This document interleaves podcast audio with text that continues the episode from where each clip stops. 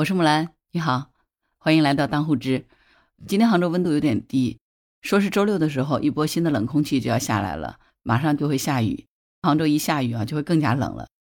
我已经穿上了高领的棉毛衫，感觉暖和多了。然后看手机刷新闻的时候，发觉，哎，欧美现在正在疯抢中国的香包啊，据说订单已经排到明年的四月底了。整个中国香包的出口呢，强劲反弹。呃，新闻里头说，现在很多香包的加工工厂。每天都在加班加点的赶订单，除了这个箱包工厂在赶订单，今年中国的很多服装工厂也在加班加点的赶欧洲的订单。你猜猜看，他们生产的主要订单是什么？竟然是高领毛衣，因为据说是法国的经济部部长、法国的总统先后穿着高领毛衣亮相以后，高领毛衣好像就成了仅次于电热毯的过冬神器了。中国制造的服装哈，销往全球各地哈。所以，冬装的出口贸易商呢，正在加班加点赶工欧洲的订单。在广东东莞有很多服装代工工厂，他们的外贸业务员告诉记者说，接到订单以后，他们工厂的熟练工人基本上每个月都能够有一万五左右的月收入。就这样子加班加点还忙不过来，那为什么突然高领毛衣就火了呢？这个你知道的，就是俄乌战争爆发以后到现在还没有停下来，但冬天已经马上就到了。对于欧洲来说，这么严峻的能源危机，肯定是要用各种各样的方法去应对即将到来的寒冬嘛。所以呢，最开始呢，就是法国的经济部部长布鲁诺·诺梅尔在自己的官方社交账号上就发布了一张自己穿着高领毛衣在办公室工作的照片。照片里面呢，他穿着藏青色的高领毛衣，坐在椅子上正在刷手机。随后呢，法国总统马克龙在一段视频的讲话当中呢，他的穿着不是常见的西装加衬衫打领带。反而是穿上了一件高领毛衣，外面是一件西装，更是引发了这个广大网友的热议。不少网友都认为说，这是政府的官员们以身作则，在示范物理保暖大法。全球各国的服装绝大多数都来自于中国的生产，所以呢，这股高领毛衣的热潮很快就传递回了国内。前两天媒体就报道了说，中国进出口贸易公司的加厚夹克和高领毛衣的订单就迅速增加了，其中呢。高领毛衣的搜索量比往年涨了十三倍。厦门一家进出口公司的负责人罗先生就说呢，现在他们公司已经是处在出货的阶段了，外套啊、毛衣等等冬装差不多都已经在海上，马上就要抵达欧洲了。罗先生还说，其实早在今年四月份的时候，福建、广东一些国际贸易公司就预测到了这波销售的热潮，四月份就已经是打样提供样品，拿下订单了，五六月份就开始加班加点的生产了。至少已经是过了两到三个月的周期了。如果你现在再进入的话，肯定是已经来不及了。他这个说的还真是实话。我以前曾经在一家大型的这个服装制造集团工作过，我们也有自行的工厂。呃，服装的生产它其实和很多产品是不太一样的，它是反季生产销售的。所以像现在一般来说呢，工厂里除非是赶紧急订单。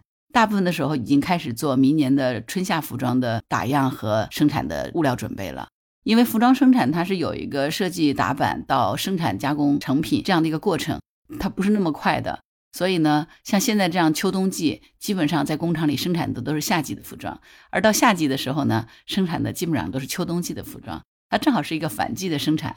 呃，福建有一家外贸公司的业务员呢，就告诉记者说，在纺织服装外贸订单里面。东南亚，比如说像越南呢，是我们的主要竞争对手。但是在出口欧洲这一块呢，咱们国内的优势就比较明显了。俄乌的冲突和今年夏天欧洲的高温，让他们抓住了机会，所以呢，他们公司今年的这个生意还是挺好的。这叶先生还说呢，除了冬装之外呢，最近呢，保暖的户外高筒靴呀、雪地靴等等，呃，客户也下了很多订单。不过，当记者问及订单的具体销量和收益的时候呢，这个业务员就拒绝回答了。这肯定的嘛，怎么会告诉你他挣了多少钱呢？但是我相信，今年他们的盈利应该是蛮好的。广东一家工厂的外贸业务员也是表示说，整体看呢，今年他们欧洲客户的下单量只有去年的三分之二。但是呢，最近的这个御寒类的服装鞋帽呢，都非常的好卖，订单是比较零散的，是几百件就起步，相当部分是华人在拼单。不过，如果加起来的话，数量就很可观了。俄罗斯客人呢，买冬装的也挺多的。出口欧洲的货物呢，对品质和品控的要求是比较高的，所以接到订单以后呢，是需要大量的熟练工人的。就是因为俄乌冲突嘛，所以天然气的供给呢又受到了影响，价格也都大涨了。德国的纬度跟咱们国家的黑龙江省差不多，所以其实冬天他们也蛮冷的。那为了安然能够度过冬天呢，除了这些防寒的鞋子、衣物啊，电热毯、电暖器等取暖设备也成为了欧洲人的过冬神器。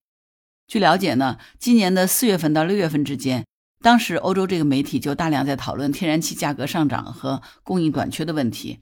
简单来说呢，就已经在讨论为即将到来的这个艰难冬天在做准备了。那欧洲各国政府呢，也都已经开始制定能源的配给计划。所以呢，这个通胀就引发了这个家庭账单的这个飙升。西班牙的《世界报》有一篇报道，就是说，因为这个俄乌冲突的原因，导致了这个能源危机。所以，许多欧洲国家的零售商是以前所未有的这个规模涌入了中国市场，在寻找便宜、节能、能够让成千上万的家庭在冬天不挨冻的这个电器。你知道的，浙江省义乌市是小商品批发聚集地啊。那么，今年的一月份到八月份，海关的数据就显示，义乌市出口的这个保暖用品，包括空调、热泵、热水器、电热毯等等这些各类产品，共计是一点九亿元。同比增长是百分之四十一点六。一到八月份的时候呢，整个浙江省出口电热毯有六百四十六点八万条，同比增长了百分之三十二点一。其中呢，对欧盟出口是六十四点八万条，同比增长是百分之一百一十四点六。这个增长的速度是非常之高的哈。在义乌有很多暖手袋、电热毯的经营户都说，从业以来几乎就没有过欧洲客户。因为欧洲的客户对产品的品质和要求都挺挑剔的，但是从今年五月份开始，就陆续接到了不少欧洲客户的订单，就店里的上新速度还赶不上欧洲客人问货的这个节奏啊！在咱们中国人眼里头，平平无奇的这个电热毯更是成为了这个爆单的产品。根据彭博社的报道说呢，在英国今年的电热毯在线搜索量增长了近百分之四百七十，这个产品现在是亚马逊平台上最畅销的家居用品之一。我儿子现在在英国留学，今天跟他视频通了个电话嘛，他正忙着上课，说这两天天气还可以，不过呢，他也打算和同学到时候看一下要不要去买个电热毯，估计可能天冷的时候要用得上。你觉得挺有意思的，在国内的时候他从来都没有用过电热毯，没想到现在到国外了，反倒是要用上电热毯了。前两天成都不是在举行世乒赛吗？十月九号的时候，世乒赛已经接近尾声了。结果呢？世乒赛的组委会给全体的外国运动员们还送上了一份当地的土特产啊！你猜是啥？彩虹牌电热毯。除了电热毯，空气源热泵在欧洲也是热销的。咱们国家海关数据显示呢，今年上半年，中国对保加利亚、波兰、意大利、西班牙的空气源热泵出口同比分别增长了百分之六百一十四、百分之三百七十三、百分之一百九十八和百分之七十一，这个增幅都挺大的。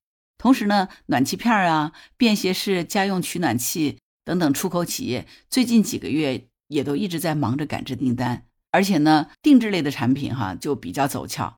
另外呢，因为北溪管线被炸嘛，所以欧洲的这个能源危机就加剧了。结果能够装这个集装箱的这个船只和运载这个液化天然气的 LNG 船只呢，流量就暴增了。根据中央电视台财经频道的消息显示呢。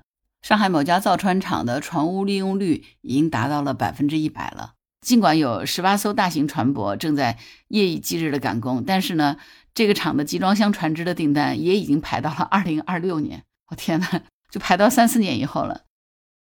前面听了这么多外贸上面的好消息啊，还是挺开心的。这几年呢，因为疫情的缘故，咱们国家的经济其实受到了很大的影响，当然全世界都跟着停摆了嘛。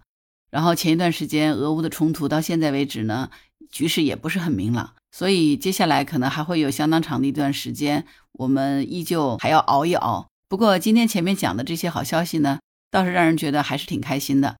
毕竟前面这几个行业现在日子过得都挺好的，那如果是这些行业的从业人员呢，他们的收入应该是比较稳定的，这也是好事情。真心希望这个疫情呢能够早点过去，咱们国家的经济也能逐步回升。那我们的日子就会越来越好了，希望这个愿望能够早点实现。那今天咱们的节目就到这儿。如果你有什么想法，请给我留言。如果你喜欢木兰的节目，请关注并订阅当户知栏目。谢谢你对我的支持。如果你喜欢木兰，也可以加入木兰之家。欢迎到那个人人都可以发朋友圈的绿色平台，输入木兰的全拼下划线七八九就可以找到我了。好啦，今天就聊到这里，我是木兰，拜拜。